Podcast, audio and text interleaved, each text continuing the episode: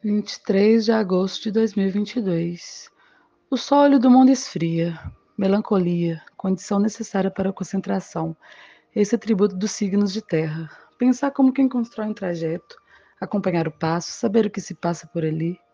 Aqui, aqui, onde precisamos colocar todo o foco, desde a complexidade que é responder por algo, estabelecer critérios, escolher, laborar e elaborar.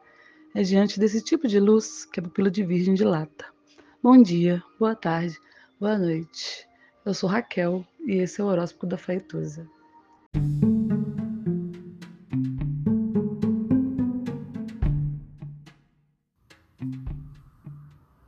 Olá, meu nome é Faituza e este é um espaço de astrologia. Eu trago aqui a leitura do céu do dia, horóscopos como linguagem, tradução, preparo para o que virá, crítica e alguma poesia.